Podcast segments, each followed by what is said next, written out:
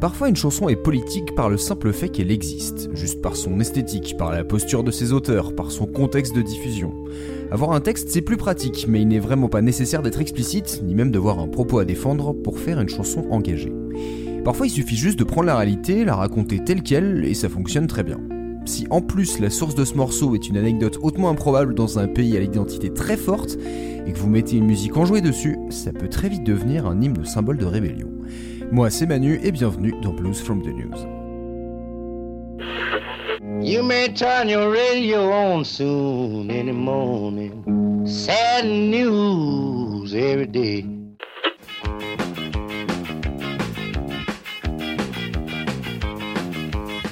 Bonjour tout le monde. Un peu comme ces quelques secondes de ska punk que vous venez d'entendre, rien ne sert de tourner autour du pot, mieux vaut directement plonger dans le sujet du jour. Nous sommes près de Saint-Sébastien dans le Pays basque espagnol, même plus précisément à la prison du quartier de Martouténé. Le 7 juillet 1985, un chanteur vient donner un concert aux détenus. Il s'agit d'Imanol Larzabal, artiste folk, grand défenseur de la culture basque qui, après des années d'exil sous la dictature franquiste, est revenu en Espagne. Lui-même a d'ailleurs été incarcéré dans les années 60 car affilié à l'organisation indépendantiste ETA. Il a depuis pris ses distances avec le mouvement dont la lutte armée a viré au terrorisme. Larzabal est toujours pour l'autodétermination de son pays mais prône la non-violence. Alors qu'on lui avait refusé de venir jouer deux ans plus tôt, il obtient cette fois l'autorisation de se produire à Martouténé, et le concert organisé dans la salle où les prisonniers regardent habituellement la télé se passe normalement. Rien de particulier. Sauf que, après le concert, alors que les musiciens rangent leur équipement, deux prisonniers en profitent pour se cacher dans les baffles. Chaque enceinte est assez grande et creuse pour cacher une personne, c'est une cachette idéale. Le matériel est transporté dans la cour principale jusqu'à la sortie de la prison, sans jamais attirer l'attention. Larzabal et son équipe quittent Martouténé, et alors insu, ils viennent de participer à une improbable évasion. Dès le lendemain, ils se rendent à la police, ils sont arrêtés et interrogés, mais il s'avère qu'ils n'ont rien à voir là-dedans, et les deux détenus leur ont déjà fait faux bon. Et on ne parle pas de n'importe qui. Iñaki Picabea, dit Piti, et surtout Joseba Sarionandia, surnommé Sari, deux membres de l'ETA. Sari est enfermé depuis 1980 pour son appartenance au groupe pour l'indépendance du Pays Basque. C'est un auteur prolifique et reconnu dans la région. Il est à la fois poète, romancier et traducteur. Il a obtenu l'année même de son incarcération trois prix littéraires pour un recueil de poésie et deux contes à seulement 22 ans. Et même une fois enfermé, il a continué à écrire et faire éditer ses travaux. Il est donc déjà un porte-parole de la culture basque et il était censé passer 27 ans derrière les barreaux. Alors son évasion ne fait qu'augmenter son aura. Nous sommes donc au milieu des années 1980 et le Pays basque est toujours embarqué dans une lutte millénaire pour se faire accepter entre l'Espagne et la France. Et quand on possède une longue histoire et une culture riche, mais qu'on est à cheval sur deux poids lourds européens, les tensions territoriales font presque partie de la routine. En fait, elles s'adaptent surtout au contexte politique de leurs voisins slash colocataires. Pour vous expliquer simplement, on va se concentrer sur le dernier siècle. Le mouvement nationaliste basque est vraiment apparu autour de 1876, quand l'État espagnol a voulu se centraliser en supprimant notamment les tribunaux locaux. De là a découlé une lutte locale pour défendre l'identité basque, une idéologie symbolisée par un hymne, un drapeau, des devises et un parti politique. Ce combat porté par Sabino Arana va perdurer après sa mort et prendre une nouvelle dimension dans les années 1930. À l'heure de la Seconde République espagnole, le Pays basque milite pour son autonomie et finit par l'obtenir au moment où le général Franco et les militaires lancent un coup pour reprendre le pouvoir. La guerre civile est lancée et aboutira à la défaite des républicains, de la gauche espagnole et donc de l'autonomie du Pays basque. Le gouvernement local part en exil et une dictature de 40 ans commence. Pour en savoir plus sur ce sujet, je vous renvoie à deux épisodes précédents de Blues from the News, celui sur Spanish Bomb de The Clash, où j'avais parlé des tensions violentes en Andalousie, mais aussi sur celui sur la carrière de John Baez, qui aborde la dictature espagnole et la fin du régime après la mort de Franco et la création des communautés autonomes. Alors la lutte au Pays Basque va prendre une autre forme, avec une autre vision politique. Le parti d'Arana était démocrate chrétien, mais un organisme bien plus à gauche apparaît à l'aube des années 60. L'ETA entend résister au régime de Franco et va faire le choix de la violence armée pour défendre son message indépendantiste. Le combat des Basques a même un écho international. Mais les attaques ciblées, séquestrations et assassinats politiques s'additionnent, avec parfois des victimes civiles, et la fin de la dictature ne marque pas de changement. Au contraire, sans doute du fait des nombreuses divisions et groupuscules au sein de l'ETA, les attentats sont même plus nombreux à la fin des années 70. La démocratie est réinstaurée en Espagne, la communauté autonome basque est créée, mais est-ce bien suffisant? Vu d'extérieur, il devient en tout cas difficile de soutenir l'indépendance quand le terrorisme est devenu le mode opératoire le plus marquant. Là aussi, on tomberait presque dans la routine. Néanmoins, le Pays basque a bien d'autres raisons d'être fier et de moyens de défendre son identité et ses ambitions politiques. Ça passe évidemment par sa culture, sa langue et pour ce qui nous intéresse ici, sa musique. Alors mettons de côté la tradition pour se concentrer sur de l'actuel, et qui dit musique populaire et années 60, 70, 80 dit assez vite rock. Parmi les artistes marquants, on peut citer Aerobi et son rock progressif très varié.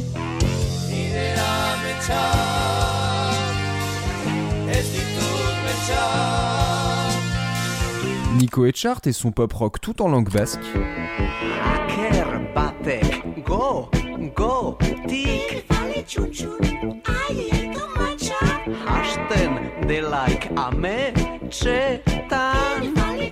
Et si on ajoute un peu plus d'affirmation, on arrive à un rock plus radical, par exemple celui de Herzeinak.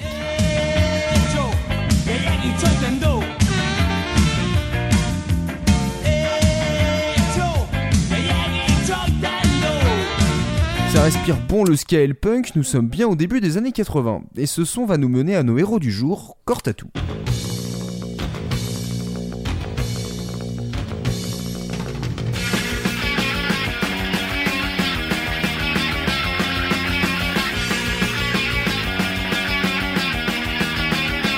Cortatou est créé par les frères Muguruza, Fermin et Inigo en 1984. Ils sont dans la lignée de Herzainek et s'inspirent aussi des Clash. Du punk teinté de reggae, de ska, bien incisif mais très dansant et qui défend la culture basque. A la base, ils chantaient en espagnol, donc en castillan, mais ils vont se mettre à composer de plus en plus en langue basque. Et donc à l'été 85, Cortatou enregistre son premier album, au studio Tsunami à San Sebastian. Et devinez ce qui s'est passé un mois plus tôt tout le monde a entendu parler de l'évasion de la prison de Martouténé. Alors autant en faire une chanson. Raconter le concert, la cachette et la disparition dans la nature de Sari et Pity. Pour la musique, on va prendre Chatty Chatty de Toots and the.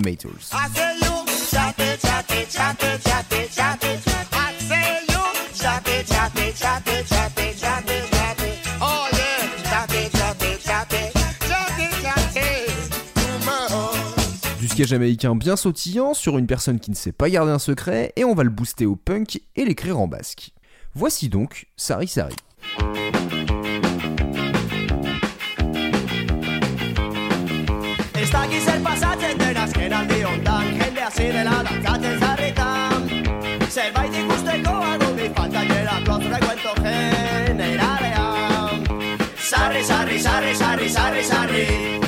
Sarri, sarri, sarri, sarri, sarri, eskatu Sarri, sarri, sarri, sarri, sarri, sarri, eskatu Irratikoak antziren bititzen zuzean paella janko zutela Eta pitita sarri bere muturretan saltzan zudela kontuatu gabeak Sarri, sarri, sarri, sarri, sarri, sarri Sarri, sarri, sarri, sarri, sarri, sarri Sarri, sarri, sarri, sarri, sarri, sarri C'était Sari Sari sur l'album Cortatou de Cortatou et je parierais que vous avez un peu bougé la nuque.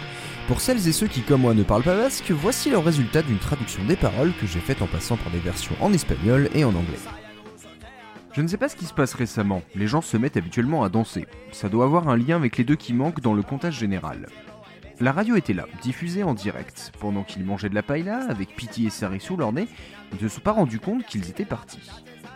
C'est difficile de créer des mélodies plus enthousiastes, le peuple dit Sari, célèbre avec du champagne, les taureaux de Pamplune ont été relâchés, les mouchoirs rouges couvrent le ciel.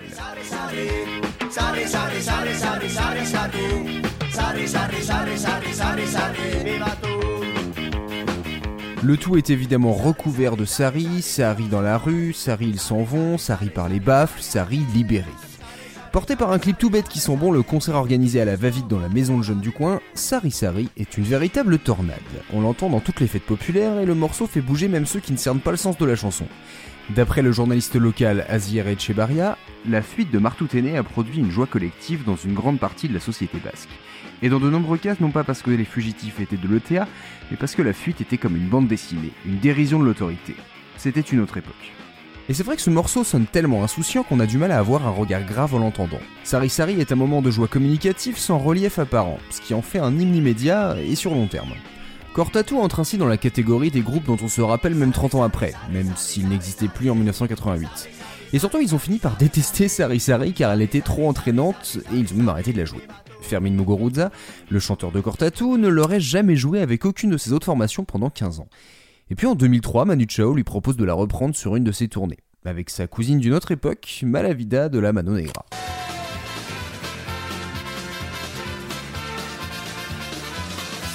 Sari sera chanté une poignée de fois à cette période, notamment, comme le dit Firmin, comme une déclaration de principe face à l'attaque contre la liberté d'expression de l'association des victimes du terrorisme qui a tenté de la censurer. Car deux décennies peuvent passer, mais l'escapade d'un membre de l'ETA raconté à la sauce K-Punk continue de froisser. Sans doute parce que Joseba Sorionandia s'est exilé à Cuba. Sans doute parce que l'ETA était toujours actif et a poursuivi ses attaques ciblées dans les années 2000 contre des policiers, des hommes politiques et même des civils.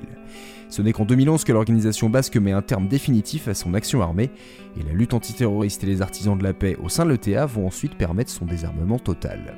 Le groupe est officiellement dissous depuis mai 2018.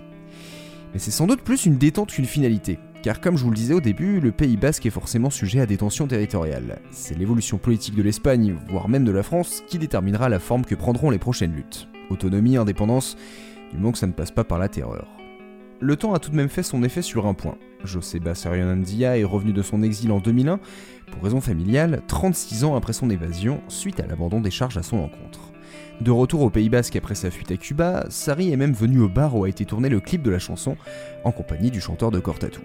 Un souvenir amusé pour l'auteur, qui a poursuivi sa prose loin de son pays, et l'ancien jeune punk qui s'est offert une carrière internationale. Deux symboles forts la culture basque réunis autour d'une histoire commune qu'ils n'ont pas partagée, à se demander si la violence avait vraiment une place dans tout ça. Une chanson sur un type qui s'évade de prison caché dans une enceinte. C'est presque trop trivial pour aller chercher plus loin.